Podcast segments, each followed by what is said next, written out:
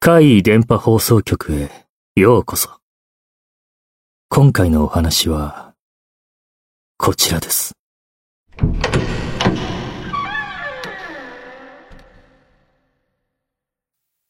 妹さんが来たよ。最初は、私たち家族が東京で一軒家を探していた時です。物件の内見をしている時に、まだ幼かった妹が和室の押し入れの中に入って遊んでいました。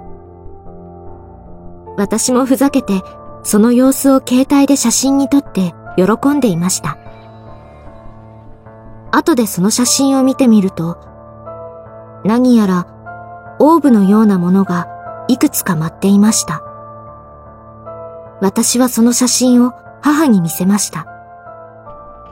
私の母は霊感があるようで、たびたびおかしな体験をするそうです。私自身はそういった経験はゼロですが。写真を見た母は、大丈夫大丈夫、払っておくから、と軽く言いました。私はその様子から、あのオーブは大したことないものなのか、それとも、そもそもオーブではなかったのかと思い、安心して写真のことは忘れました。そして、私たち家族は、その家に住むことになりました。何年か経ったある日、私は家に当時付き合っていた彼氏を連れてきました。そして、そのまま泊まっていくことになりました。私の部屋に布団をもう一つ敷きました。私の部屋は内見の時に妹の写真を撮ったあの和室です。その夜、私はぐっすり眠ってしまったので全く気がつかなかったのですが、朝起きると彼氏がこう言いました。夜に妹さんが来たよ。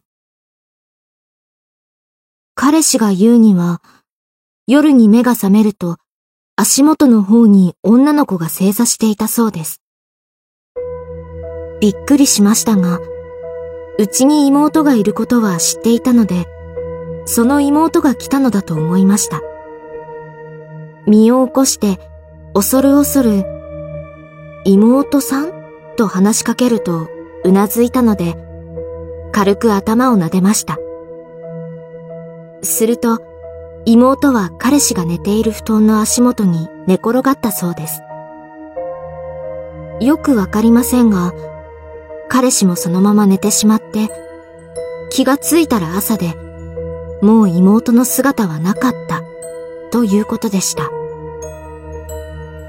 私はその話に違和感を感じ、彼氏に妹の見た目を尋ねてみました。暗くてうつむいていたから顔はよく見えなかったけど、長い黒髪の小学生くらいの小さな女の子だったと言いました。私の妹は当時高校生で身長は160センチくらいあったんですけどね。